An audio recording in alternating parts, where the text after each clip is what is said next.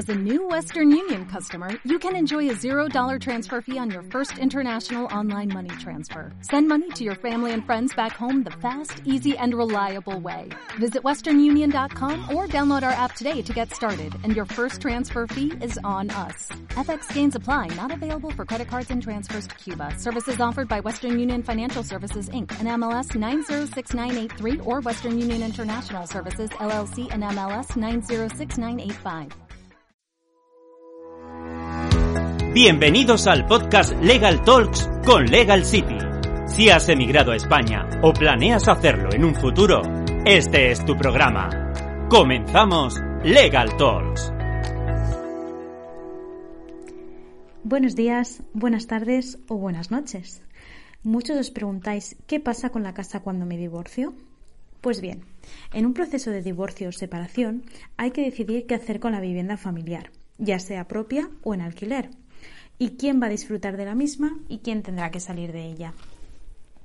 En los procesos de separación o divorcio amistoso serán los cónyuges quienes decidan sobre la vivienda familiar, en lo que llamamos convenio regulador, que deberá ser posteriormente aprobado por el juez. Por ejemplo, podrán acordar que la venderán y que el dinero que obtengan será en beneficio para cada uno de ellos al 50%, por ejemplo. O también podrán establecer que el progenitor que se quede con los hijos será quien se quede el uso de la vivienda. Hay muchísimas posibilidades y serán los cónyuges los que establezcan lo más adecuado a sus intereses y a los de sus hijos en caso de que los haya.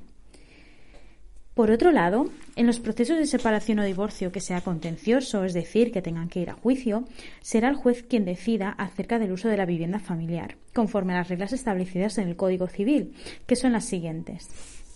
En primer lugar, a falta de convenio regulador aprobado por el juez, el uso de la vivienda familiar, así como de los objetos del uso ordinario que hay en ella, lo que comúnmente llamamos ajuar, corresponden a los hijos y al cónyuge en cuya compañía quedan. Así, si es la madre, por ejemplo, la que se queda con la custodia de los hijos, será ella la que seguirá viviendo en la casa. Y es que en la mayoría de casos de divorcio es lo que acaba sucediendo.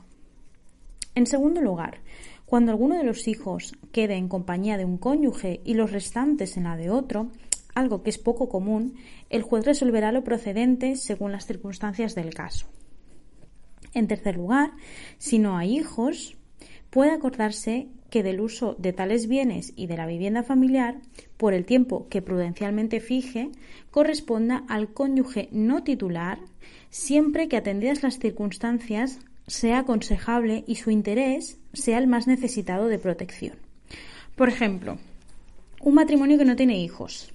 La casa es del marido, pero el matrimonio ha vivido siempre allí y la mujer nunca ha trabajado, siendo siempre dependiente económicamente del marido. Esto pasaba antiguamente pero en la actualidad algún caso podemos encontrarnos. En este caso, se puede acordar que la mujer siga viviendo en la casa familiar y disfrutando de su uso, aunque la titularidad sea del marido.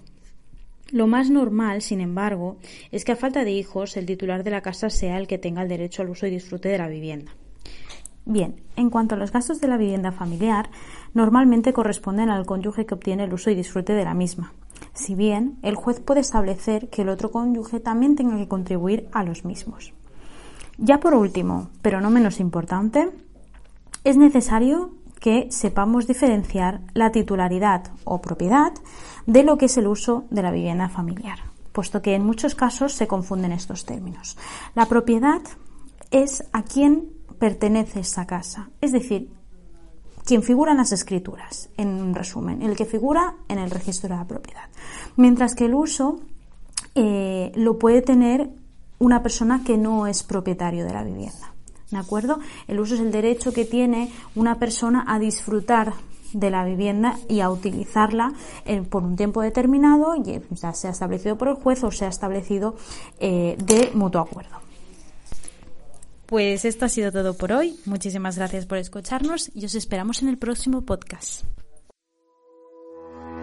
Muchas gracias por escuchar Legal Talks. Si te ha gustado este podcast, no olvides suscribirte para recibir el mejor contenido jurídico en materia de extranjería, derecho penal, civil y laboral. Compártelo y si quieres estar actualizado de todas las novedades legales, síguenos también en Facebook e Instagram.